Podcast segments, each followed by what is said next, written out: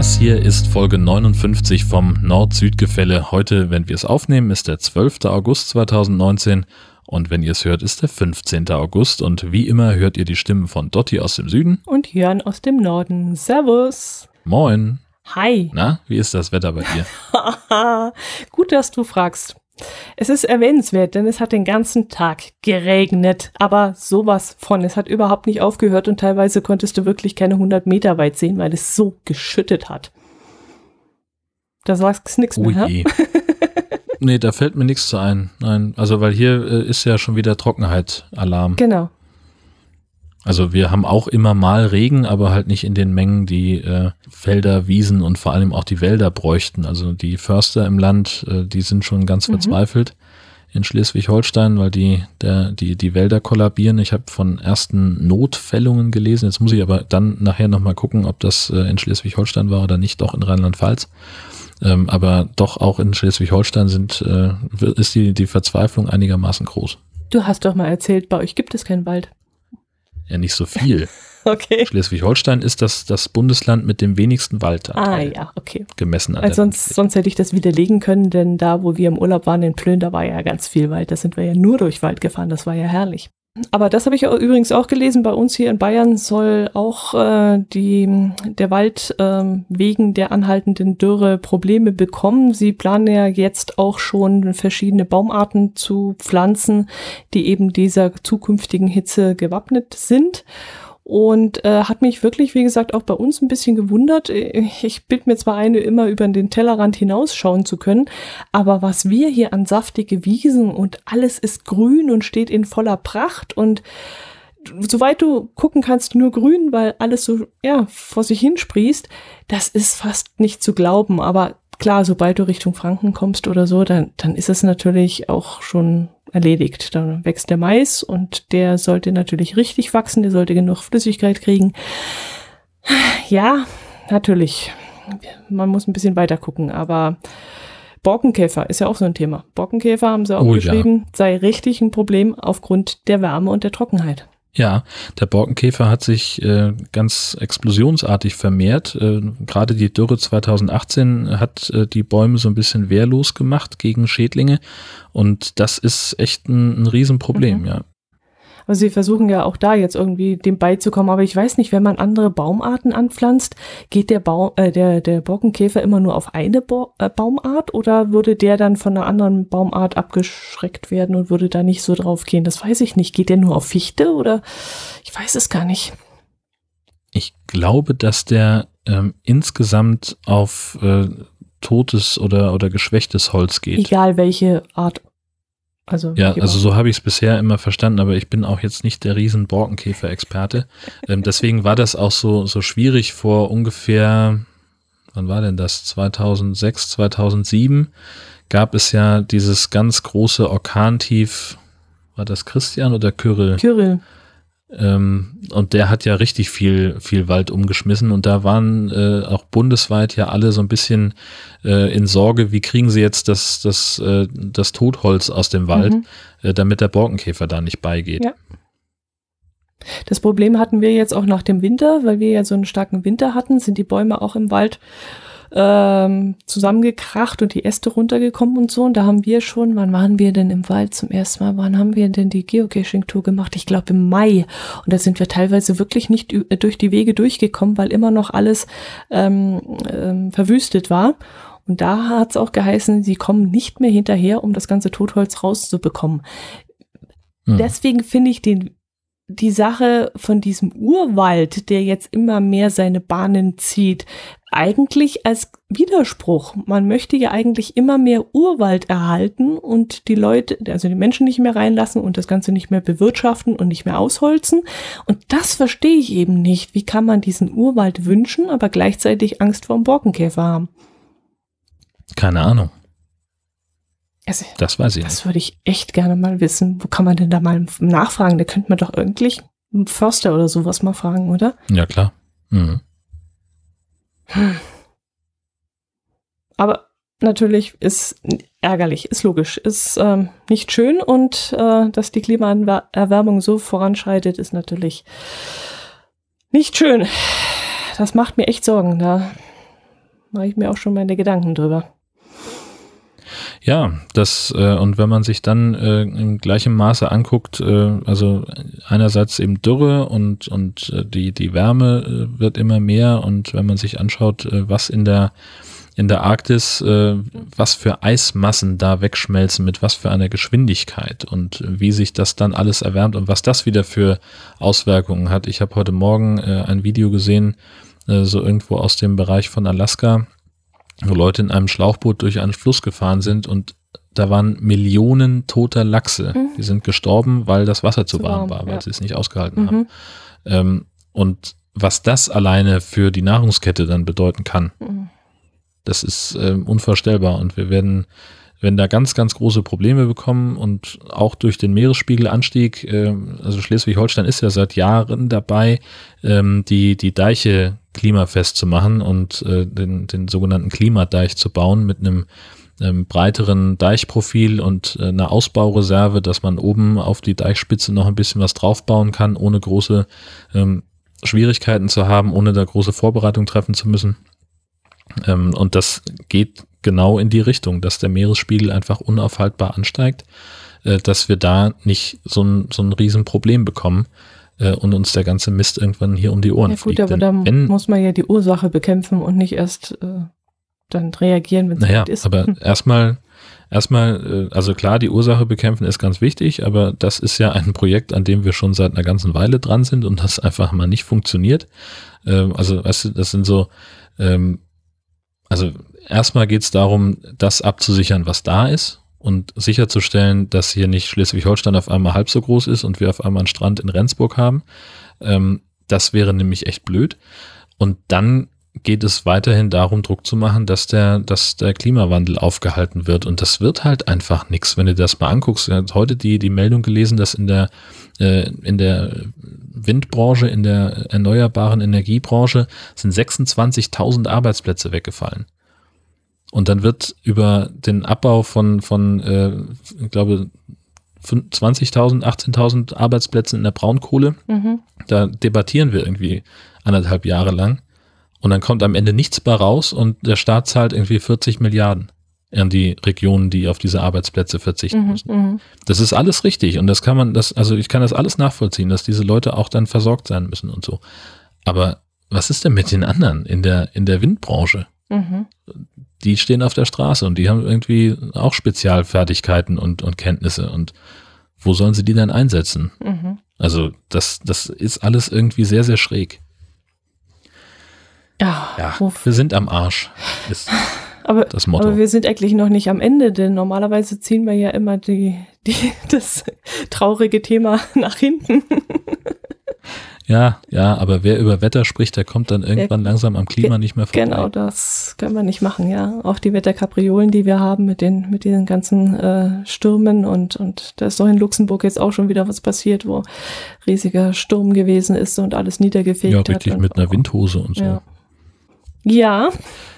Ja, das wird zunehmen über die Jahre und das sagen ja auch, äh, sagen Metrologen und, und Klimaforscher sagen das schon ganz, ganz lange. Die reden da schon seit zehn Jahren von und äh, langsam fangen die Leute an, denen zuzuhören. Mhm. Und, aber auf den Ebenen, wo entschieden wird, was passiert, da ändert sich halt nichts. Und wenn du dann, was weiß ich, guckst du nach Brasilien, wo sie irgendwie mehr Regenwald abholzen als jemals zuvor, um da irgendwie Massentierhaltung zu machen und, und Weideflächen zu schaffen, äh, was soll ich da sagen? Hm. So, das sind gerade gerade sowas wie wie Regenwald ist eine unglaubliche CO2-Senke, wo ganz viel CO2 gebunden wird. Und wenn du das abholzt und da möglicherweise das Unterholz verbrennst, dann wird der ganze Mist wieder freigesetzt und verschwindet im in der Atmosphäre und bleibt dann da über über Jahre das kriegen wir nie wieder, nie wieder in den Griff. Mhm. Das einzig Tröstliche ist halt einfach, äh, irgendwann ist es dann zu heiß für den Menschen, wir sterben aus und der Planet erholt sich wieder. Das stimmt natürlich, ja. Wir sind so, ja. wir sind sowieso zu viele.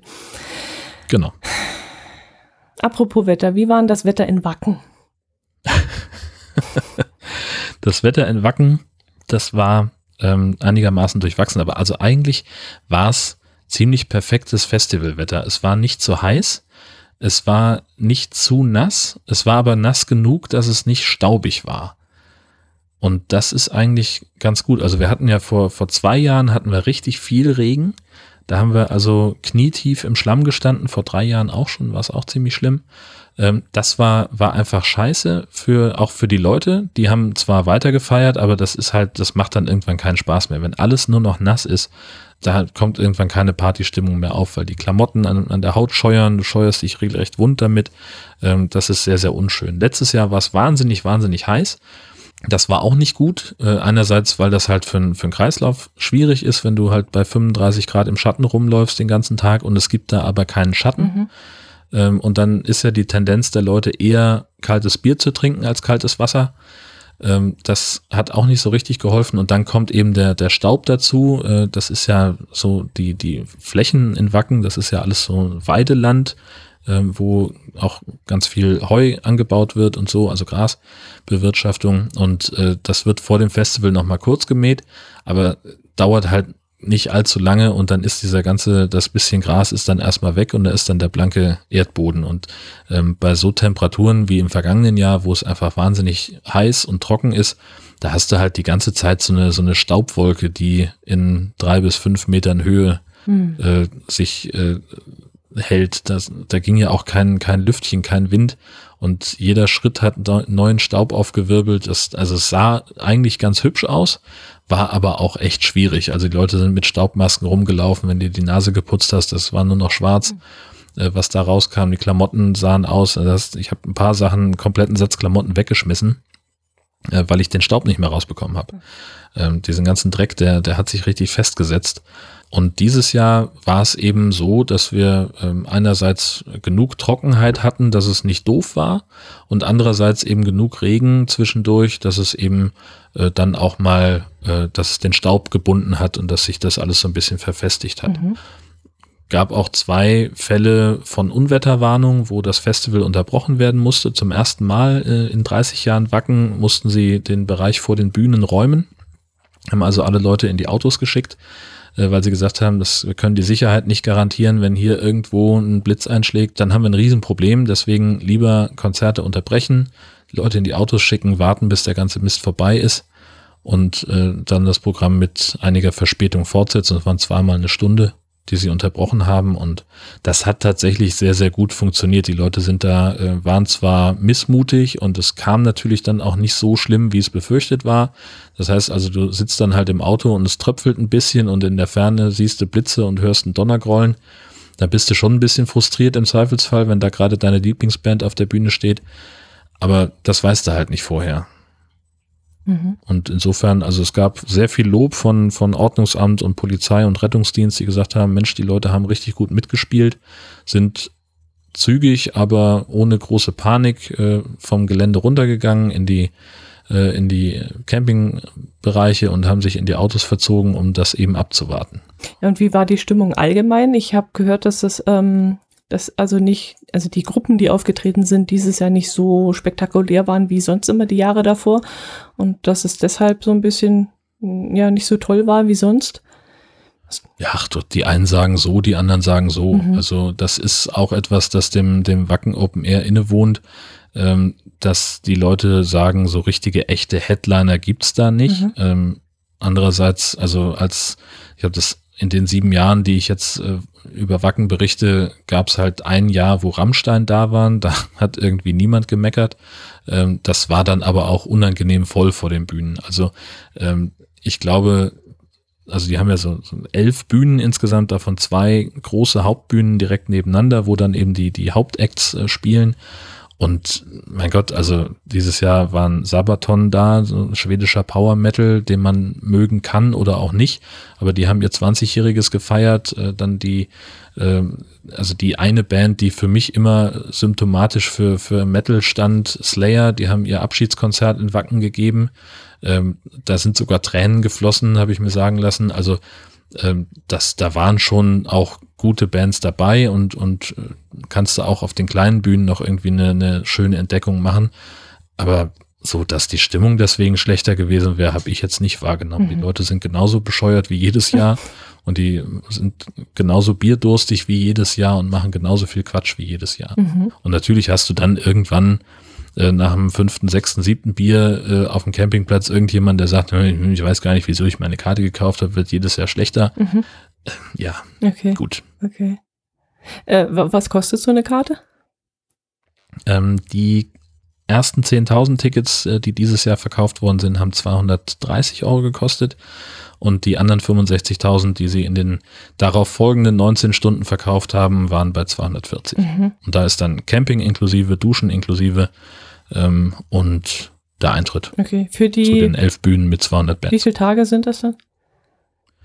Das Programm beginnt am Mittwoch gegen Mittag und endet in der Nacht von Samstag auf Sonntag um ungefähr 3 Uhr Mhm, nachts. mhm.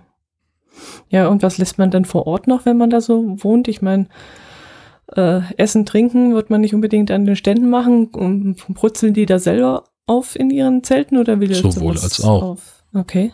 Also es gibt äh, mehrere hundert Stände, wo du dir was zu essen kaufen kannst, wo du äh, Fanartikel kaufen kannst. Ähm, Getränke natürlich gibt's da auch. Und du kannst aber genauso gut äh, dir anhängerweise dann dein Kram mitbringen. Oder jetzt dieses Jahr hatten sie zum ersten Mal eine richtige Kaufland-Filiale auf dem Festivalgelände, wo du also zu ganz normalen Supermarktpreisen dann auch einkaufen gehen konntest, äh, ohne das Festivalgelände so wirklich verlassen zu müssen. Und das ist ganz, ganz unterschiedlich. Also du hast halt Leute, die da wirklich äh, mit dem Rucksack und einem Zelt ankommen. Ähm, und du hast Leute, die in großen Gruppen von bis zu 50, 60 Leuten anreisen, die irgendwie eine riesen Logistik selber schon dabei haben, mit 1000 Liter Bier äh, und allem, was man sich vorstellen kann, die halt sagen, das ist mein Jahresurlaub. Andere fliegen nach Mallorca und ich fahre halt eine Woche nach Wacken. Mhm. Und da, dazwischen gibt's halt wirklich alles, auch was die, die Unterbringung angeht. Ne? Es gibt eben, wie gesagt, die einen, die Wurfzelt und Schlafsack mit dabei haben und die anderen gehen halt in den Glamping-Bereich äh, oder ins, ins sogenannte Moschtells und Containerdorf, äh, wo du halt eine klimatisierte Hütte für dich hast mit äh, Kühlschrank und Strom und allem Schnick und Schnack und zahlst dafür halt dann irgendwie 2000 Euro die Woche. Mhm. Aber sowas gibt's auch. Ah, das habe ich gar nicht gewusst. Ja, ja. Ha, okay. Davon habe ich noch nie was gehört. Ja, also es gibt da, also die, die bieten eine ganze Menge. Du kannst sogar äh, in einem Bereich kannst du dir sogar ein fertig aufgebautes Zelt mieten. Mhm. Also das ist dann auf, was weiß ich, mein Zelt steht schon.de oder so ähnlich. Äh, kannst du dir halt dann, äh, hast dann dein Festivalticket und mietest dir dann noch ein Zelt. Mhm. Und dann kommst du hin, brauchst nichts mehr aufbauen, rollst nur dann deine Isomatte aus, legst deinen Schlafsack rein und bist fertig. Ach, das ist ja auch nicht schlecht. Und musst es dann natürlich auch nicht mit nach Hause nehmen. Ja, klar. Ah, das, das kenne ich von hier. Wir haben immer dieses Icarus in Memmingen. Das ist so ein Techno-Fan, glaube ich. Da kommen auch, ich weiß nicht, wie viel tausend Menschen da immer ankommen. Die kommen immer, immer mit ihre Zelte an. Und wenn sie gehen, lassen sie ihre Zelte stehen, weil das meistens so 0815 Zelte sind, die dann halt auch nicht länger halten. Und dann gehen die jungen Leute aus dem Dorf immer hin und holen sich die Zelte, richten sich diese wieder her und verticken sie über Ebay.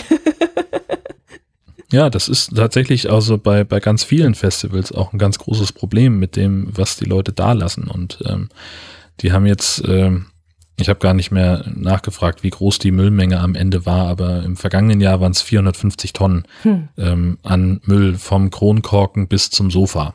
Ähm, also viele Leute bringen halt ganz viel mit. Mhm. Das fängt eben damit an, dass die, äh, was weiß ich, du reist vielleicht mit dem Zug an, mit leichtem Gepäck, kaufst dir im Dorf, im Baumarkt, äh, in der nächsten großen Stadt oder sonst wo äh, ein Zelt und einen Gartenstuhl und was du sonst noch brauchst, benutzt das die Woche und lässt es dann stehen, Mhm. weil es halt so günstig ist, dass es sich nicht mehr lohnt, das abzubauen. Und das ist halt in Jahren, wo es matschig und dreckig und regnerisch ist, bleibt mehr liegen, weil die Leute keinen Bock haben, das zu Hause sauber zu machen. Und in Jahren, wo es so trocken ist, da wird es halt ein bisschen weniger, weil sie dann sagen, oh mein Gott, der Stuhl ist ja eigentlich noch ganz gut, den trage ich mal mit nach Hause. Ähm, und was ich halt überhaupt nicht verstehen kann, ist, dass es gibt halt Leute, die haben eben für ihr Camp, bringen sie sich eine alte Sofagarnitur mit, damit sie es ein bisschen bequem haben und damit es auch ein bisschen verrückt und, und urig aussieht. Und dann lassen die das Ding da stehen. Also es hat ja auf dem, auf dem Hinweg auch irgendwie ins Auto Ja, gepasst. muss auf dem Rückweg genauso packen, passen, ja. Ja, also ja, vor allem, wenn jetzt mal ein altes Sperrmüllzeug mitbringt, aber so Zelte und sowas, wie gesagt, wenn die Dorfjugend damit noch was anfangen kann oder sich das einpackt und dann verkauft, da, da hätte ich ja, da würde ich ja noch einen Sinn drin sehen, wenn die es natürlich machen. Bei uns machen sie es und äh, finde das natürlich auch geil. Aber ähm, alte Sofas und so irgendwie mitbringen, das ist natürlich blöd. Und vor allem den, ja, also Müll. ist an und für sich hat da keiner was dagegen. Nur wenn sie es halt wieder mitnehmen würden, dann würde, würden keine Entsorgungskosten entstehen, mhm. denn so ein Sofa kannst du zu Hause kostenlos an Sperrmüll stellen. Ähm, und tatsächlich äh, ist das gar nicht so wahnsinnig gerne gesehen. Also ich weiß, dass es Leute gibt, äh, die dann aufs Gelände gehen und den Müll sammeln und durchforsten, was sie da noch finden. Also irgendwie Pfandflaschen und tatsächlich irgendwie noch verwertbare Campingartikel, die man dann zu Geld machen mhm. kann. Ähm, das ist das eine. Aber also offiziell ist es ja eigentlich verboten. Hä? Warum? Weil Müll auch immer einen Eigentümer hat. Und in dem Moment, äh, wo du auf dem Wacken Open Air dein, dein Zelt stehen lässt und dich entschließt, das jetzt da zu lassen, dann ist das ja in dem Moment Abfall, der den Festivalorganisatoren gehört. Das ist genauso wie beim Containern oder so. Also ja, streng genommen darfst du ja auch eigentlich nichts aus dem Sperrmüll mit nach Hause nehmen. So, das und deswegen ist es nicht ganz so gern gesehen. Die dulden es in einem bestimmten Ausmaß. Also ich glaube, du könntest jetzt nicht unbedingt mit dem Anhänger da drauf fahren und die besten Sachen raussuchen.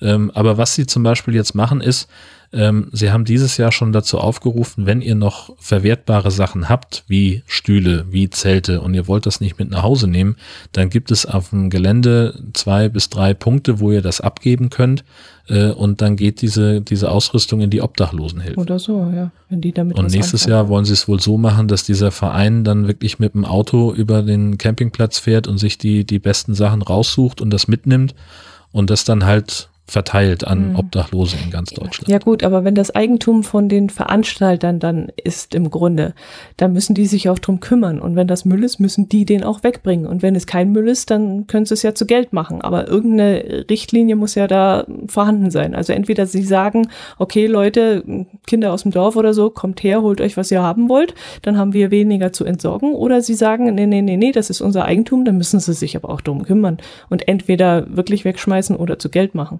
Naja, sie kümmern sich ja drum. Also das ist ja schon so. Die haben, also du kannst dich jedes Jahr in Wacken äh, mit einem relativ einfachen Formular als Müllsammler bewerben, mhm. kriegst dann halt Mindestlohn und eine Warnweste und einen Beutel und eine Greifzange. Mhm und dann gehst du in langen Reihen über den Campingplatz und machst Häufchen aus dem, was die zurücklassen. Und so wird erstmal äh, eine, eine Grundreinigung stattfinden. Das heißt also, die Sachen äh, werden wirklich zu, zu Haufen zusammengetragen und, und äh, dann auch getrennt und fachgerecht entsorgt. Äh, und danach kommt dann nochmal eine Spezialfirma, die äh, wirklich jede einzelne Glasscherbe, jede Kippe, jeden Kronkorken von dieser Wiese runtersammelt, damit eben nicht die Kühe, die da das ganze Jahr draufstehen, irgendwann äh, das Zeug fressen mhm. und sich damit möglicherweise vergiften oder beziehungsweise, dass es nicht in die Silage kommt. Ja, das meinte ich jetzt nicht, sondern äh, dass halt dieses Verwertbare, die Zelte, die Stühle, die Tische, das Verwertbare, das, äh, weil du gesagt hast, so einfach ist das nicht. Man kann nicht einfach dorthin gehen und das Zeug holen. Also da müsste es natürlich eine Richtlinie geben, dass die sagen, also entweder lassen wir die Kids hier drauf und die können sich holen, was sie wollen, oder wir äh, schreiten da rigoros ein und verbieten es ihnen, aber da müssen die sich dann halt auch darum kümmern, dass das wegkommt. Also. Naja, wie gesagt, also sie sagen halt, äh, so, das streng genommen darf man es nicht. Mhm. So, sie können aber auch nicht immer ganz genau kontrollieren, ob nicht doch irgendjemand drauf geht. Ja, also aber wer sagt denn, darf man nicht? Wenn Sie sagen, ja, in Ordnung, geht hin, holt es, was, wer schreitet da ein und sagt, nein, nein, so geht das nicht? Naja, also das ist ja, das ist ja Gesetz in Deutschland. Also, Deswegen ist ja Containern illegal.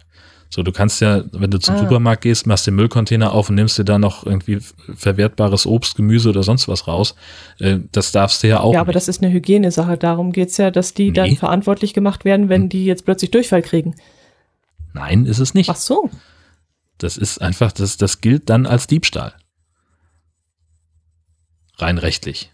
So, wenn man es ganz genau durchdekliniert. Okay. Das, Leute werden wegen Diebstahl verknackt, weil sie Containern gehen. Und das ist im Prinzip genauso beim Wacken Open Air und die sagen halt, es ist für uns ein zu hoher Aufwand, also wir haben sowieso schon einen sehr, sehr hohen Aufwand, äh, um den ganzen Scheiß zu entsorgen, der liegen bleibt. Und wenn wir uns jetzt noch darum kümmern sollten, das auseinander zu sortieren, was verwertbar ist und was nicht, dann wird der Aufwand noch viel, viel höher und dann ist es irgendwann nicht mehr wirtschaftlich darstellbar. Aha, okay. Und deswegen wird dann einfach alles weggeschmissen, mhm. was sich nicht irgendwie jemand weggeholt hat.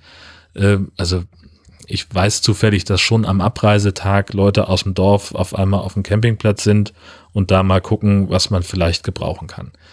So, und offiziell müssten die dann halt sagen, bitte das Gelände verlassen, geht nicht. So macht aber keiner, weil dann auch keiner so wirklich die Kapazität hat, ähm, zu kontrollieren, darf dieser Mensch jetzt gerade hier sein oder ist das nicht vielleicht sogar ein Festivalbesucher, der gerade noch irgendwie mal guckt, was man hier, äh, der irgendwas vergessen hat oder weiß der Schinder was, mhm. keine Ahnung. So, offiziell ist das alles nicht erlaubt. Mhm. Es passiert aber und alles, was liegen bleibt, kommt weg. Das will mir ehrlich gesagt noch nicht in den Kopf, warum das nicht erlaubt sein soll. Weil das die Rechtslage in Deutschland ist. Mhm. Okay. Auch Müll hat einen Besitzer. Naja, gut, wenn, wenn, keine Ahnung, ich stelle was raus zum Entsorgen, dann geht das in dem Moment natürlich an die Müllfirma über. Und dann kann die Müllfirma äh, sagen, das ist unseres, du darfst da nicht einfach hingehen und das wegnehmen. Das sehe ich ja ein. Aber wenn die Müllfirma jetzt sagen würde, okay, wir nehmen nur das weg, was nicht mehr gebraucht wird, also könnt ihr euch vorher da bedienen, dann muss doch die Rechtslage klar sein, dass, dass da die, die Erlaubnis einfach vorhanden ist. Und so könnte ja auch Wacken, also die Veranstalter von Wacken, sagen, okay, wir, das ist zwar unser Eigentum jetzt, weil die es zurückgelassen haben auf unserem Gelände, auf unserem Festival, aber ihr dürft es euch holen, da muss doch das erlaubt sein. Ja, und da sagen sie halt, da ist der Aufwand zu groß, das zu koordinieren. Ach so. Okay. Denn dann muss es ja wirklich, dann musst du ja, was weiß ich, irgendwie, keine Ahnung, irgendwie Verträge haben oder einen symbolischen Euro verlangen oder irgendwas. Äh, also das muss ja, also wohl Quatsch eigentlich, ne? Wenn das in, mit, mit dem Akt des Zurücklassens in deren Besitz übergeht, dann müsste es ja auch andersrum möglich sein. Aber wie gesagt, das ist, es ist kompliziert. Hm. Ja.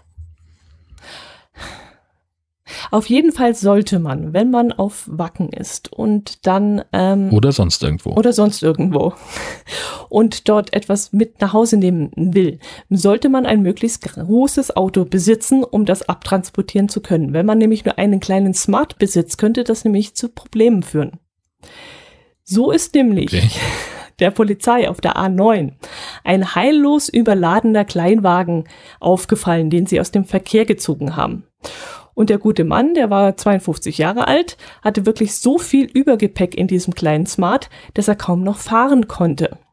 Selbst der Fußraum um das Gaspedal herum und um die Bremse herum und die, da wo die Autobatterie ist, alles war vollgestopft mit Kühltaschen, mit Sonnenschirmen, mit kleinen Möbeln, mit Mülleimern, mit äh, Geschirr, mit einem Sonnenhut, der irgendwo noch dazwischen geklemmt wurde, wo eigentlich ein Sichtfeld sein sollte. Also komplett zu war der ganze Wagen. Wir werden dann auf jeden Fall mal in den Shownotes verlinken zu diesem Bericht, damit ihr auch da ein Bild sehen könnt. Wirklich, es war kein Platz mehr. Wahnsinn. Unterm Lenkrad stand noch die Kühltruhe, links daneben der, so äh, der Sonnenschirm. Es war wirklich alles eingekeilt. Der Mann konnte sich kaum noch bewegen. Und also der konnte definitiv nichts, nicht nach rechts oder nach hinten rausgucken und nach vorne und, und nach links auch wirklich nur zur Seite. Das, also da ist auch ein Video verlinkt in dem Artikel. Ähm, das ist wirklich sehr, sehr sehenswert. Ja. Beeindruckend. Der musste wohl seinen Umzug irgendwie bewerkstelligen, hatte jetzt nur seinen Kleinwagen und das musste wohl schnell gehen. Anscheinend stand er schon auf der Straße. Ja, vor allem hat er weder äh, Führerschein noch eine Zulassung für das Auto. Ne? Das also, kam noch hinzu, genau. Ja, das kommt noch hinzu. Was muss sich da für ein Drama abgespielt haben, dass der Mann so weit gekommen ist, dass er mit dem Fahrzeug losgefahren ist? Das ist ja. ja keine Ahnung, vielleicht war der auch auf dem Festival. Nee, der wird von seiner Frau rausgeschmissen worden sein. Die hat alles aus dem. Und dann nimmst du einen Sonnenschirm mit? Ach so. Ach so. Also ich weiß ja nicht. Ja, schau mal, und da die, die, die, die, wie heißen die Dinger da, diese, diese Booster, diese, das stimmt, da sind noch irgendwelche Musikverstärker äh, mit dabei. Ja der war auf dem Weg nach Wacken. das kann's haben, ja. Oder von dort kommt. Ähm, fällt mir gerade noch hm? ein äh, Stichwort Festival. Wir hatten in der letzten Folge ja äh, über dieses Mittelalterfest gesprochen, wo jemand eine Drohne äh, vom Himmel geholt hat. Ja. Äh, da gibt's noch ein, ein kleines Update zu. Mhm. Ähm, denn äh, dieser Mensch hat jetzt einen Gedenkstein bekommen auf eben diesem Festival. Da gibt es einen, äh, einen schönen Tweet mit einem Foto. Okay ähm, wo man eben diesen Gedenkstein sieht und wo eben in so einer ja mittelalterlichen Anmutung äh, oder so ein, so ein, ja, frühmittelalterlichen Anmutungen das zu sehen ist. Da ist also, sind äh, Krieger mit Schilden und Speeren und die marschieren aufeinander zu und am Himmel fliegt eben ein vierbeiniges Monster, das grimmig guckt und einer von den Kriegern, der hält sein Speer hoch und ist gerade dabei, sich diesem gefährlichen Monster anzunehmen. Das ist echt richtig, richtig gut gemacht. ja, sehr schön. Hatte der das mit dem Speer runtergeholt? Ich dachte, es war eine Axt gewesen. Kann ich mich gar nicht. Das war so eine Wurfaxt, ja, ja, aber so, so, genau. so klein wollen wir jetzt sein. ja. ja, schön. In Erinnerung an. Sehr schön. Ich habe auch noch eine Kleinigkeit mitgebracht aus der Natur, aus der grünen Natur Bayerns. Mhm. Und zwar gibt es jetzt in Bayern, in Augsburg, den ersten sprechenden Baum. Mhm. Jetzt muss ich mal meine äh, das Ding da herholen von, von der Zeitung. Ich dachte, die heißen Ent. Wie heißen die? Ent? Ja, vom, vom Herrn der Ringe. Da gibt es doch diese Baumwesen. Echt, kenne ich nicht. Die heißen, die, die heißen Ent. Okay. Und sind ganz beleidigt, wenn man sie als Baum bezeichnet. Ah, okay. Ich kenne das aus der, ah, wie hieß denn das damals? Das Labyrinth, da waren, glaube ich, auch zwei, die gesprochen haben, zwei Bäume. nee, das ist der erste sprechende Baum in Bayern. Und zwar soll der, das ist ein Rotbuche, und der ist für die ähm, Wissenschaft sehr wichtig, denn der liefert ständig Vitaldaten, die man dann auch im Internet äh, offiziell abrufen kann.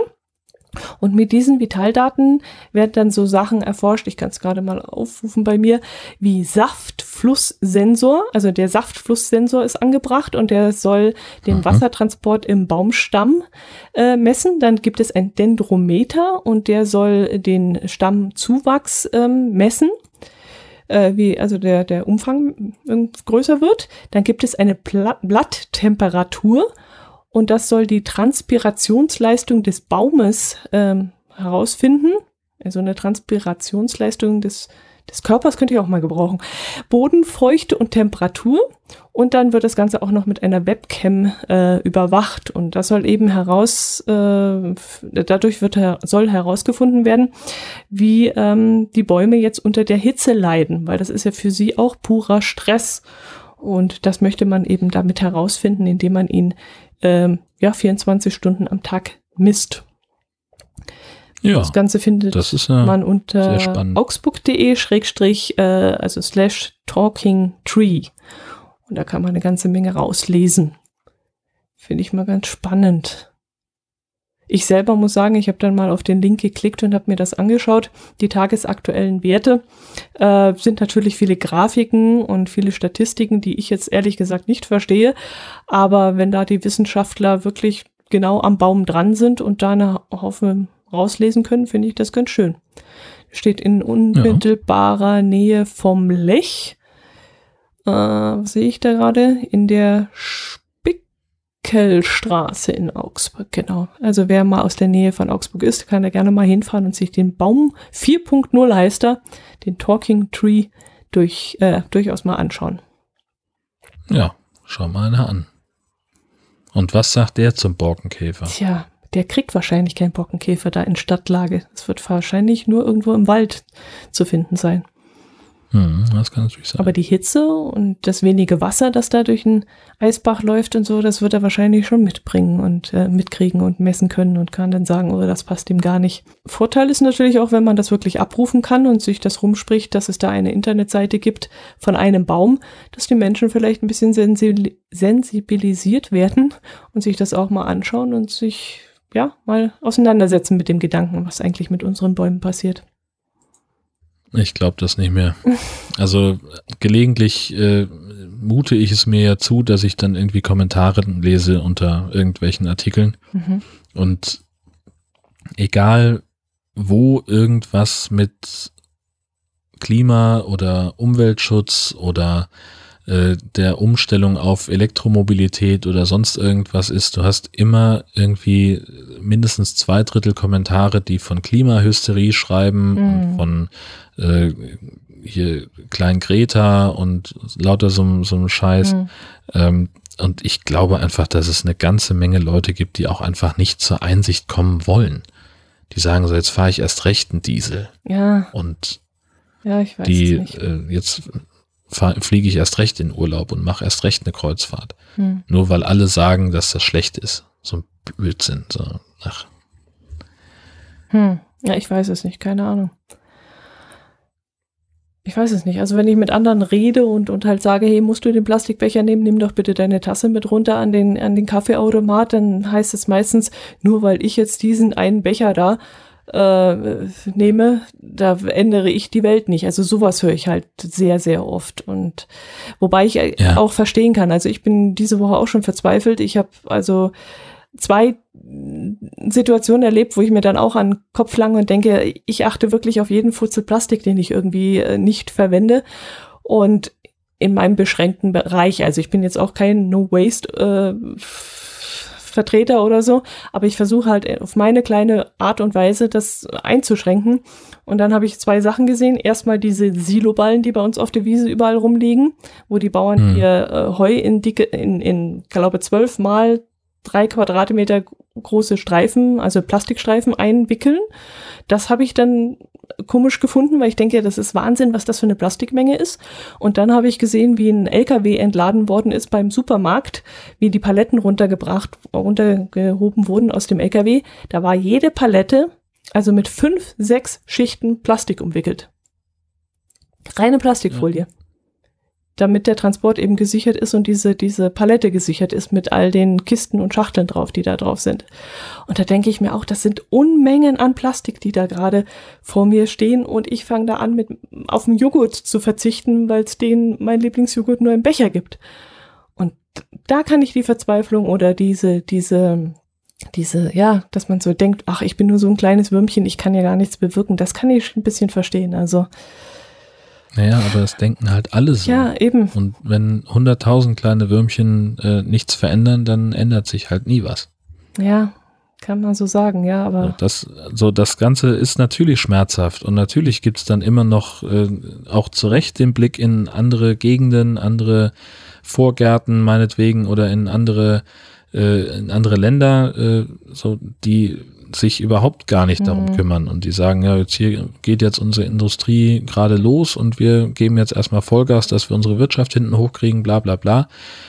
Äh, ja, aber wenn wir nichts tun, wer tut denn dann was? Ja, aber es ist auch so mühsam, weißt du, so, so wahnsinnig ja, mühsam zu natürlich. sagen, nein, ich gehe nicht zu McDonald's, weil die mir zu viel, äh, oder irgendeinen anderen Discount, äh, äh, Fastfood-Kette, weil die mir zu viel Plastik und Pappe und sonst was, das muss nicht alles dreimal verpackt sein in irgendeinen Kram.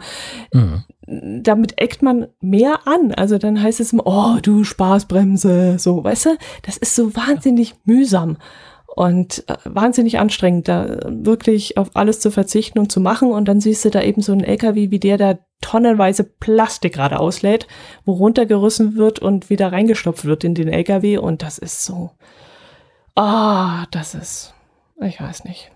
Ja, genau. Aber jetzt haben wir äh, so lange auf, auf Kosten des Planeten gelebt, dass wir jetzt dann halt, und wir, endlich mal was tun müssen und endlich mal umsteuern müssen und es wird sich nichts ändern und wir werden die, die Zeche bezahlen und das wird auch noch zu unseren Lebzeiten ein großes Problem werden. Mhm. So, aber ja, und das, das Ganze ist natürlich sehr, sehr schmerzhaft und das tut natürlich weh und es ist, äh, also als ich irgendwie 18, 19, 20 war, war auch mein größter Traum, mal nach Neuseeland zu fliegen und heute denke ich mir, naja gut, dann halt nicht. Mhm. Weil so viel kannst du gar nicht an CO2-Kompensation bei Atmosphäre bezahlen, um das irgendwie wieder auszugleichen. Ja, aber stell mal vor, jetzt verzichtest du auf deinen Lebenstraum nach Neuseeland zu fliegen. Und ja, Lebenstraum ist zu viel gesagt. Ja, aber auf deinen so, Traum. Das, aber gleichzeitig ja. fliegt irgendein Manager äh, zweimal die Woche von Berlin nach New York oder nach sonst wohin. Ja, klar.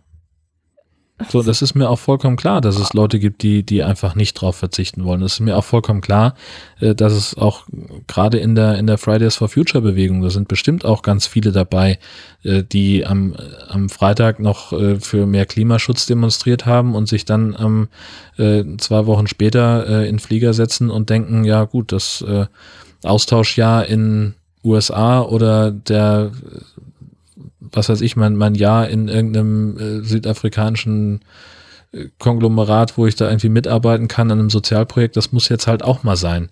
So, oder halt ganz simpel den, den Urlaubsflug nach Malle. Mhm. So, und natürlich gibt es das und natürlich ist das doof und, und bemitleidenswert. Und ich bin jetzt auch neulich irgendwie nach München geflogen, weil es anders gerade nicht ging.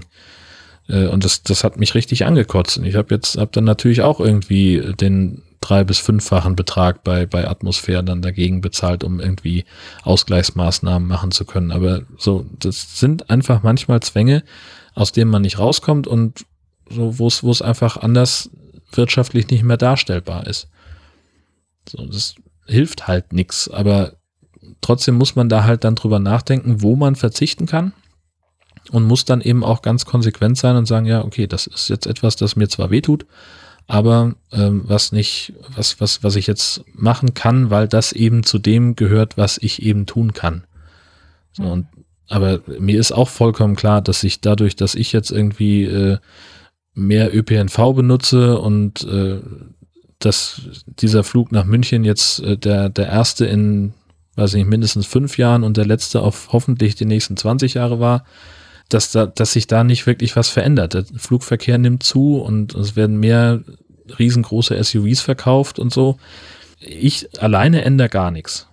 Aber ich will zumindest nicht sagen, ich habe nichts gemacht. Hm.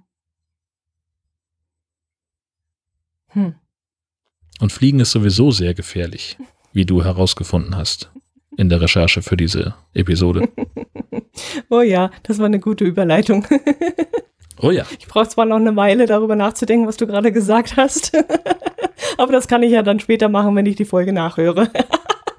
genau. Ja, ähm, ja, und plötzlich krachte es, ist die Überschrift eines Berichts, äh, den ich aus der Zeitung habe. Da ist nämlich ein Gegenstand, äh, vom Himmel gefallen plötzlich. Ähm, es war etwas Rotes, was man so aus dem Augenwinkel gesehen hab, hat und dieser Gegenstand ist auf die Frontscheibe eines Autos gekracht und zwar von einem Herrn Braun aus Augsburg. Und dann war die Scheibe kaputt und er hat versucht, das Ding noch zu finden. Ich bin jetzt nicht ganz so schlau draus geworden aus dem Bericht, ob er es wirklich noch gefunden hat.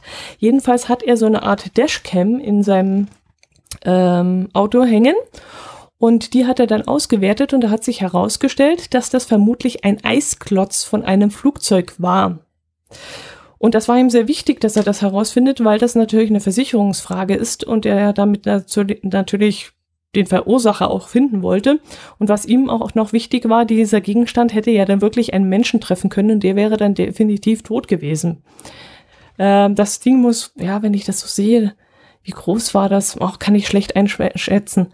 Aber wenn es, wie gesagt, eine Scheibe zerdeppert, dann wird es auch einen Menschen äh, schwer äh, verletzen können, wenn das einen trifft. Ah ja, hier steht rund 10 mal 20 Zentimeter großer Eisbrocken vermutlich. Und dann ist er der Sache eben nachgegangen und hat sich auch mit der Flugsicherung auseinandergesetzt und hat mal da nachgefragt. Und da hat es geheißen, dass das durchaus mal vorkommen kann, wenn sich nämlich gerade bei der Toilette ein Ventil nicht richtig schließt, dann könnte da nach und nach Wasser ausdringen und dieses Wasser würde immer größer werden und irgendwann würde sich eben so ein zwetschgen großes Teil lösen und wenn das dann eben durch die Atmosphäre, äh, also durch, durch, durch die Wolken und so fällt, dann sammeln sich immer mehr Wassertropfen dran, werden zu Eis und das ganze Gebilde wird größer und irgendwann trifft es dann eben auf der Erde auf und kann dann eben Schaden anrichten. Ja, das war das. Ja, hört man ja immer mal wieder, ne? Ja. dass ähm, sowas irgendwo einschlägt. Was ich da so interessant fand, äh, warum dieser Brocken rot war auf der Kamera. Das hat mich jetzt etwas irritiert. Wie etwas so. Naja, also wenn ich jetzt einfach mal überlege und mich an, also das ist ja im Prinzip auch nichts als die Chemietoilette am Wohnwagen. Ist die bei euch rot oder das blau? Wasser, was, oder grün? Na, wir haben grün. Ihr habt grün. Grüne Zersetzerflüssigkeit, aber Gibt bestimmt auch eine rote. Also meinst du, dass die dann irgendwie so ein chemisches Zeug drin hatten und dann ist das mit rausgetropft und ist rot geworden? Ich hatte jetzt überlegt, ob das irgendwie durch, wenn das durch die Luft fliegt, dass es dann irgendwelche Sandkörner aufnimmt, aber die sind ja eigentlich auch nicht rot. Du kannst ja haben. Warum denn nicht? Dass da irgendwas, irgendein Staubgedöns in der Atmosphäre war, was es mitgenommen hat. Klar. Was es dann rot gefärbt hat. Vielleicht irgendwie, was weiß ich, äh, so das erste, was mir einfällt, ist irgendwie Eisenerzstaub oder irgend sowas oder Und sowas. Aber gibt ja auch roten Kreidefelsen. ob das unbedingt in der, in der Luft ist, das weiß ich jetzt nicht. Und vor allem, was ich dem Bericht auch nicht entnehmen konnte, warum hat der Mann da so viel Wert drauf gelegt, herauszufinden, von wem dieser, die, die, dieser Schaden entstanden ist. Wenn ihm die Frontscheibe zerdeppert worden ist, dann ist es doch egal, ob es von, vom, von einem vorausfahrenden Auto ein Steinschlag ist oder ob es von irgendwas vom Himmel runtergefallen ist. Manchmal lassen ja Vögel auch irgendwas fallen, äh, Schlange oder irgendwas anderes. Das kann ja auch dann aus großer Höhe irgendwas kaputt machen. Ähm, es ist doch völlig egal, wie der Schaden zustande gekommen ist. Die Versicherung wird doch zahlen, denke ich jetzt mal. Ähm, ja, wenn nur das Glas betroffen ist, dann ist es ja, glaube ich, ein, ein Schaden für die Vollkasko. Und dann ist es kein Problem, aber ich bin unsicher, ob du nicht doch einen Verursacher angeben musst. Ich hatte das zum Glück noch nie, dass ich, äh, dass ich einen größeren Glasschaden hatte. Weiß ich nicht. Also, wie gesagt, ich habe Glasschaden habe ich jetzt schon gehabt. Ob das einen Unterschied macht, ob die Glasscheibe kaputt ist oder irgendwie ein Kotflügel oder so, das weiß ich jetzt nicht. Keine Ahnung. Also ich habe zum Glück äh, und ich klopfe da äh, sehr gerne auf Holz, äh, dass ich, äh, also ich hatte so einen, so einen Fall noch nicht, dass ich irgendwas einreichen musste. Mhm. Sie haben dann noch geguckt, ob ähm, die Flug aufgrund der Flugdaten, wie viele Flugzeuge da gerade zu der Zeit drüber geflogen sind, äh, ob Sie da irgendwas herausfinden können. Also er, er hat wirklich vehement danach geforscht, was es sein kann. Das Luftfahrtbundesamt machte ihm aber da wenig Hoffnung. Es sei schwer festzustellen, um welches Flugzeug es sich handeln könnte. Ah, Ja, gut, das ist ja auch klar. Aber Bei der Menge an Flugbewegungen und dann kannst du es auch nicht wirklich zeitlich eingrenzen. Selbst wenn du, wenn du sagen kannst, äh, das hat mein Auto um 14.21 Uhr an dem und dem Tag getroffen, dann weißt du natürlich nicht, wie lange war das Ding schon unterwegs und wie stark war der Wind, hat das vielleicht irgendwo Ja. nach, äh, ist das verweht worden und so. Also das, das glaube ich nicht, dass man da jetzt auf ein konkretes Flugzeug kommen kann. Ja. Im letzten Satz heißt es dann auch noch, zudem gibt es ja den Brocken auch nicht als Beweisstück, er dürfte ziemlich schnell geschmolzen sein. Und ich weiß nicht, gilt die Dashkamera inzwischen schon als äh, Beweismittel? Es gibt so eine und solche. Ja. Also ähm, es gibt welche, die, die rechtssicher sind. Ähm, und der Witz ist, äh, das muss irgendwie so gespeichert sein auf der Karte, dass es nicht, ähm, dass es nicht mehr veränderbar ist im Falle eines Falles. Mhm. Und ähm, das, das andere Problem ist dann nach wie vor das, das Datenschutzproblem, dass du also den, den fließenden Verkehr nicht, nicht einfach so filmen darfst, weil du damit ja Kennzeichen erfasst und so weiter von Leuten, die überhaupt nichts mit dir zu tun haben. Also das ist ähm, so ein bisschen, hm, hm, hm, hm, hm.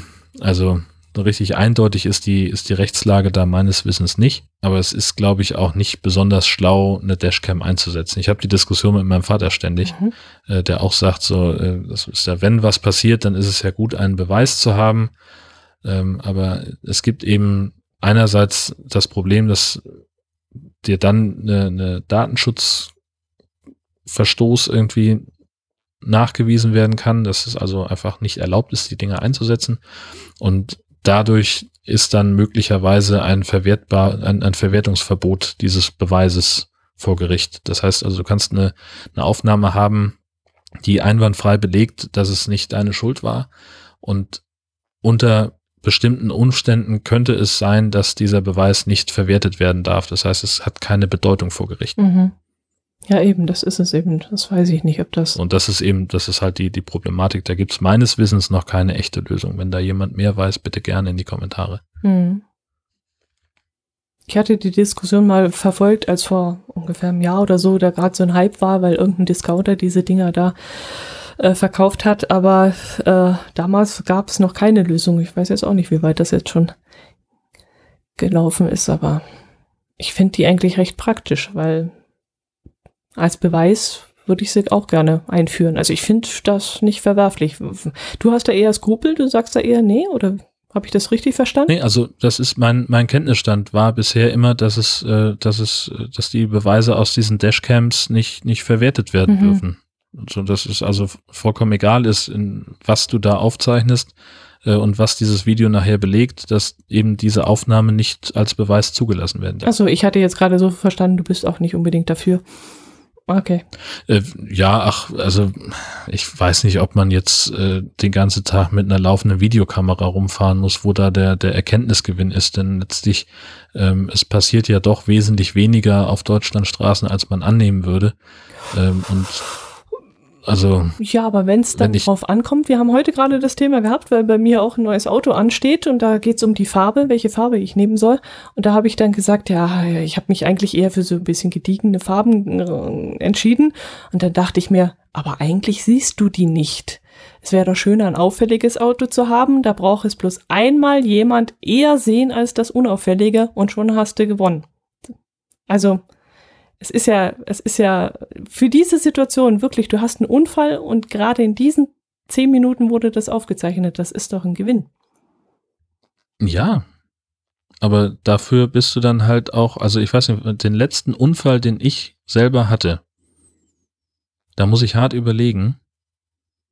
Aber da würde ich sagen, der liegt, ne, das war 2005, 2004 vielleicht. Und 15 Jahre her. Und soll ich jetzt 15 Jahre mit einer laufenden Videokamera durch die Gegend fahren, Hm. damit ich einmal in 10 Minuten vielleicht die Chance habe, dass da was drauf ist und dass dann vielleicht am Ende ein Richter sagt, ja, ist ja schön, aber lasse ich nicht zu als Beweis. Ja, ja, das nicht, das natürlich nicht, aber es wäre halt schön, wenn das auch offiziell dann anerkannt werden würde. Das, Ja, das ja. bin ich jetzt eben, das habe ich jetzt vorausgesetzt. Ich meine, ich habe auch äh, in meinem ganzen Leben habe ich zwei Unfälle gehabt, eins mit Auto und eins mit Motorrad. Und Und das Schöne ist, fällt mir gerade auf, die, bei diesem Unfall saß ich noch nicht mal im Auto, das, das Auto stand am Straßenrand, da hätte mir die Dashcam einen Scheiß genutzt. äh, was war denn das für ein Unfall? Naja, mein Auto war halt geparkt und jemand ist äh, diese Straße längs gefahren, hat am Radio rumgedreht oder keine Ahnung, hat weiß ich nicht warum, auf jeden Fall ist die mir reingefahren.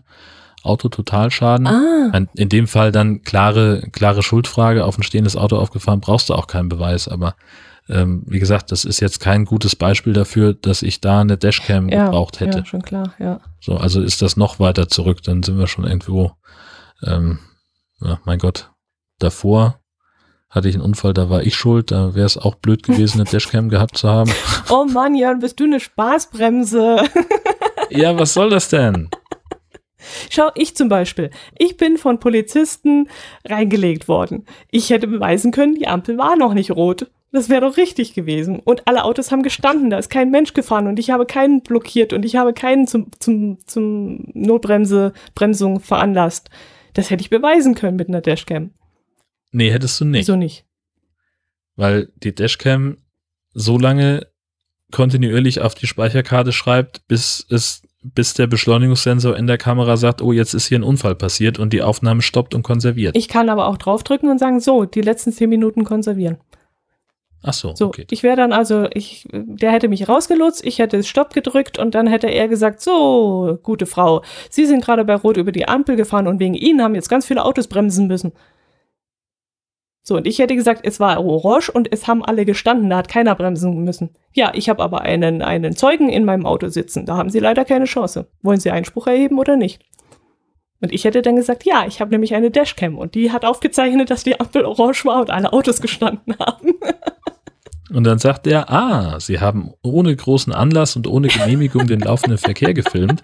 Das ist ja interessant. Verstoß gegen die Datenschutzgrundverordnung. Ne, die gab es damals noch nicht, noch nicht. aber auch damals war das schon nicht. Ja, aber da, da gehört halt ein Gesetz her, dass Dashcams erlaubt sind. Klar, natürlich.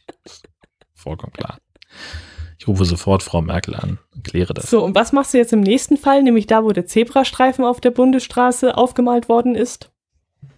Brauche ich dafür eine Videokamera? Passiert ja auch nicht alle Jahre, braucht man auch keine Videokamera. Ja, in Beisweil, Lauchdorf, ah, allein der Name schon, Lauchdorf, äh, ist äh, plötzlich über Nacht ein Zebrastreifen auf der Bundesstraße aufgemalt worden. Und da müssen wohl irgendwelche Spaßköpfe sich da wirklich einen Scherz erlaubt haben und müssen da unbemerkt von der Straßenmeisterei irgendwas, ja, ähm, die machen ja so eine routinemäßige Streckenkontrolle immer und da müssen sie unbemerkt da diesen Zebrastreifen drauf gemalt haben.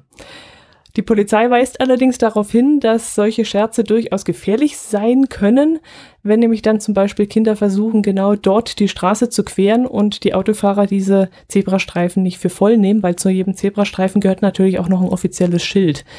Und ähm, das war eben dort nicht angebracht worden, sondern wie gesagt, nur das, die, die Streifen sind auf die Straße gemalt worden. Aber das hat mich doch sehr an unseren 3D-Zebrastreifen äh, erinnert, deswegen habe ich mitgefragt. Ich habe im ersten Moment auch gedacht, na, das ist schon wieder ein 3D-Zebrastreifen, warum bringt sie den jetzt mit? Genau, war es aber nicht, ne.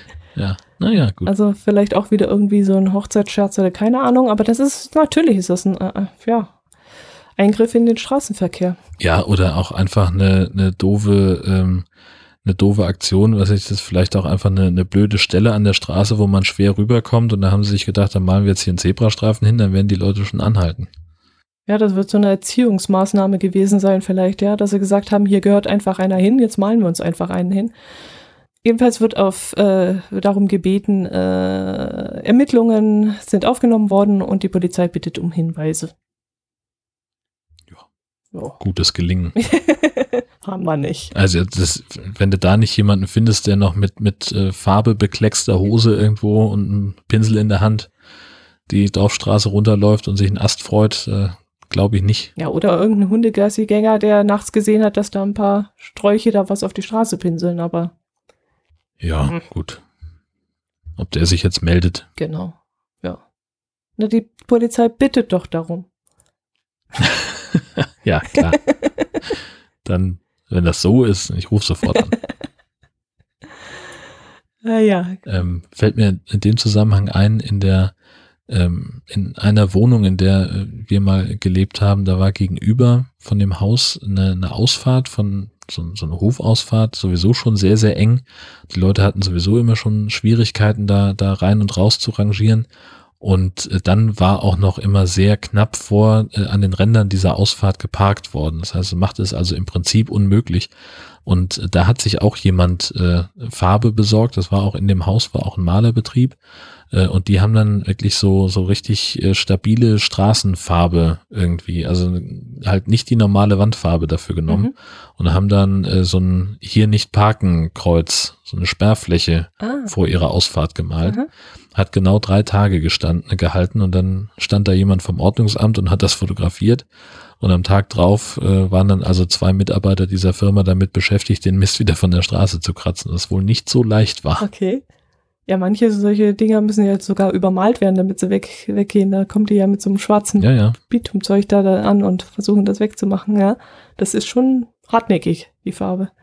Allerdings. Er muss ja auch haltbar sein. Ja, klar, soll ja nicht gleich alle Nase lang wieder neu gestrichen werden. Wir haben in der Freinacht dieses Jahr den Fall gehabt, dass jemand ein 30er-Schild an der Ortsdurchfahrung angebracht hat, an einer Stelle. Und da ist mein Herz allerliebster auch abends nach Hause gekommen und hat gesagt, seit wann ist denn da 30er? Und das sage ich seit dem 31. Äh, nee, was ist denn 30. April? Januar, Februar, März, April, seit dem 30. April, also Freinacht. Und da sagt er, äh, ja, glaubst du nicht, dass das dahin gehört? Da sage ich, nee, ich glaube, das war ein Freinachtsscherz. Dann hat er gesagt, ja, das muss man doch melden, das haben die doch gar nicht mitgekriegt. Dann hat er beim Bauhof angerufen und die haben gesagt, wissen Sie, der, wie, der wievielte Sie sind, der uns schon darauf hinweist? also die sind dann auch schon verständigt worden. Die Frage ist dann natürlich wieder, wie viele Leute würden anrufen, wenn jemand in der 30er-Zone das Schild abschrauben würde, damit man da 50 fahren ha, darf? Das ist die Frage. Das weiß ich nicht. Wenn der Autofahrer an sich nämlich ausgebremst wird, das findet er blöd. Das stimmt, ja. In dem Zusammenhang mussten die übrigens, die haben gesagt, sie konnten es noch nicht gleich wegmachen. Also wir haben es ja, ich glaube am dritten Tag oder so hat, haben wir angerufen. Äh, sie konnten es noch nicht gleich wegmachen, weil sie müssen dann natürlich erstmal offiziell anfragen beim Verkehrs, keine Ahnung, um zu klären, ob da irgendjemand offiziell den Auftrag erteilt hat, dort ein 30er-Schild anzubringen. Also ja. sie müssen das natürlich erstmal nachprüfen oder ob das wirklich ein Scherz war oder nicht. Auch wenn sie es wissen in dem Moment, ja klar, das kann nur ein Scherz sein, aber sie müssen das erstmal abklären. Und bis ja, die ja. Mühlen da so gemahlen haben, hat das eben ein paar Tage gedauert. Aber es hat sich auch keiner dran gehalten wahrscheinlich. Äh, ich schon. Also ich bin, ich Ah, bin ja. voll runter, aber ich muss da sowieso abbiegen. Also mir war es sowieso wurscht. Ich habe dann sowieso schon an dem Punkt 30. Ich habe es auch sinnvoll gefunden, weil ein Stückchen weiter ist dann ein 30er-Schild und dahinter ist ein Kindergarten. Und ähm, da, wo ich dann abbiegen muss, da ist auch ein, ähm, eine äh, na, Fußgängerampel, die man einschalten kann, damit man dann rübergehen kann zum einem Bushäuschen. Und da gehen auch immer Kinder rüber. Also ich hätte es auch für sinnvoll erachtet, dort ein 30er-Schild aufzustellen. Und deswegen war ich so ganz, ach, haben sie endlich eins aufgestellt. Und dann habe ich mir überlegt, also irgendwas kann da aber nicht stimmen. Dann kam mir eben gerade die Freinacht in den Sinn und da dachte ich mir, ja, das wird ein Scherz gewesen sein. Ja. Tatsächlich werden in Husum äh, einmal im Jahr äh, 30er-Schilder abgeklebt. Kannst du dir vorstellen, warum? Moment langsam. Sie werden einmal im Jahr offiziell erlaubt, abgeklebt oder im Scherz? Ja, genau. Offiziell Nee, nee. Offiziell im Scherz abgeklebt. Ist da ein Nee, also Autostraßenrennen? ganz hochoffiziell. da ist bitte? Autostraßenrennen. Nein, Okay. erst noch einen Versuch. Autostraßenrennen. Es wird abgeklebt. Fußgängerzone. Nee, da muss man nicht abkleben. Äh, doch, da ist ein Tag ein Fest. Und da braucht man die Schild. Nee, dann kann man sie auch stehen lassen. Nein, tut mir leid. Du hättest äh, fragen können, wie lange die abgeklebt werden, nämlich für genau sechs Wochen in den Sommerferien. Ähm, Gibt es an den Husumer Schulen, äh, werden die 30 Beschränkungen aufgehoben, Ah, die sonst, wenn Schule ist, äh, dann darfst du da halt von sieb- 7 bis 17 Uhr nur 30 fahren und in den Ferien kleben sie die ab. ja, gibt's da nicht so ein Zusatzschild, außer in den Schulferien? Ja, aber also ich weiß nie, wann Schulferien sind, Ach so. weil ich keine Kinder habe. Ach so, okay, Sondern das ist, für mich ist das überhaupt gar nicht relevant, ob Sommerferien sind oder nicht. okay. Ja, aber dann ist doch auch im Grunde egal. Dann sollen sie halt trotzdem da 30 fahren lassen und in der Zeit halt nicht blitzen, Ja, oder? Auch das ginge, natürlich, klar. Aber sie haben halt dieses orangefarbene Klebeband, das muss wahrscheinlich weg, keine Ahnung. Okay. Ah, okay. Ja, okay. Das ist natürlich. mhm, Okay. Aber nicht nur sechs Wochen. Es gibt ja auch noch Weihnachtsferien und Osterferien. Tatsächlich weiß ich gar nicht, ob sie es in allen Ferien machen, aber in Sommerferien fällt es mir immer auf. Naja, wenn sie sonst nichts zu tun haben, dann. Naja, eben. Sehr schön. Ja, gut, dann würde ich sagen, schauen wir mal, ob wir neue Twitter-Follower haben. Oh ja, haben wir.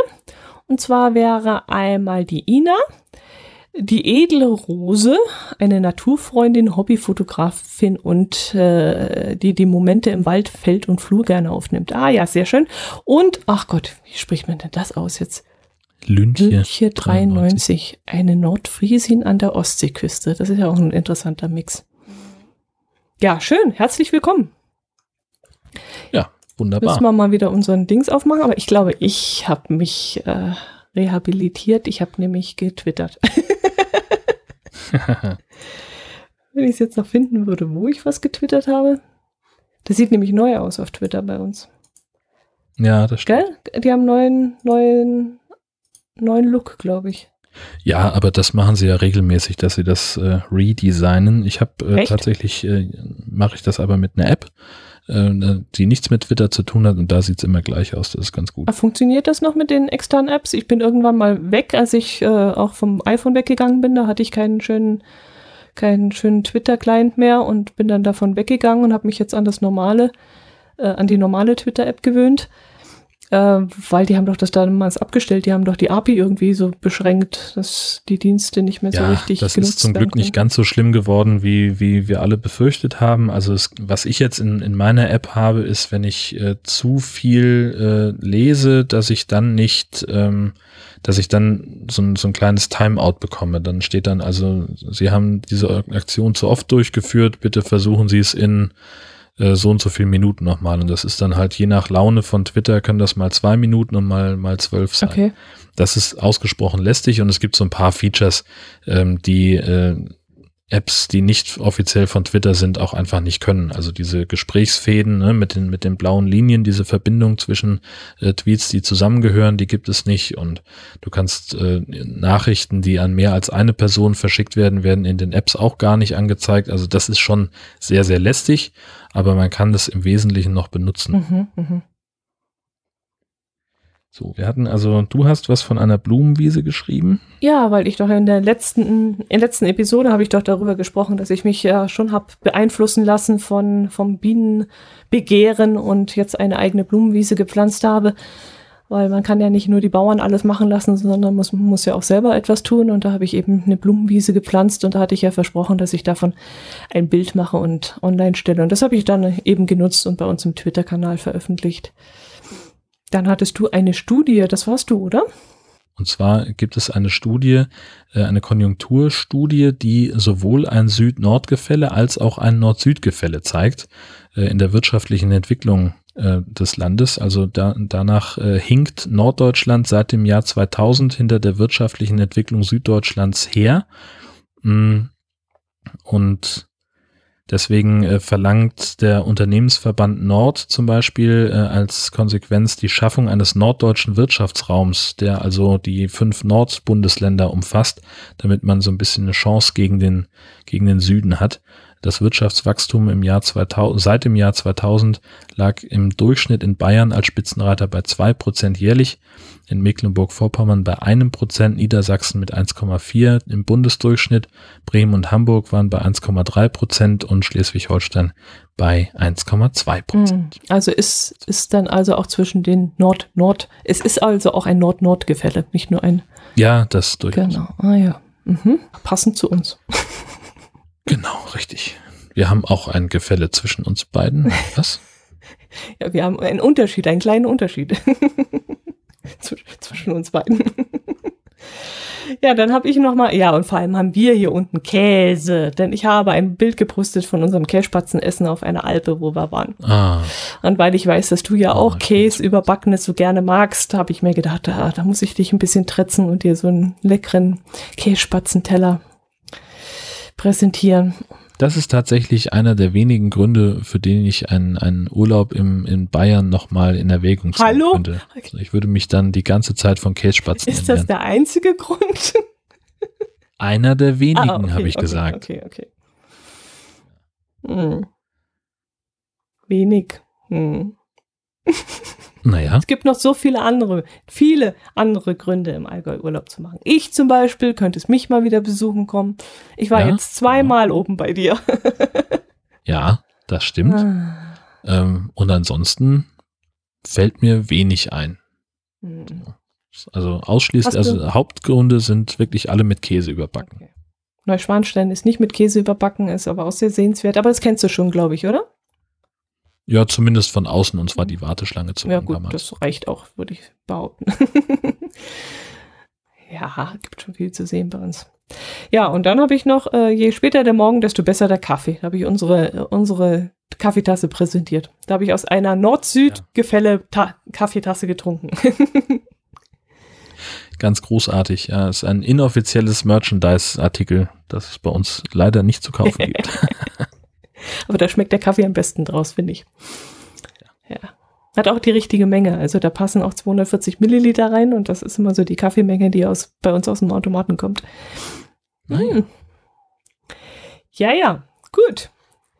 Ja.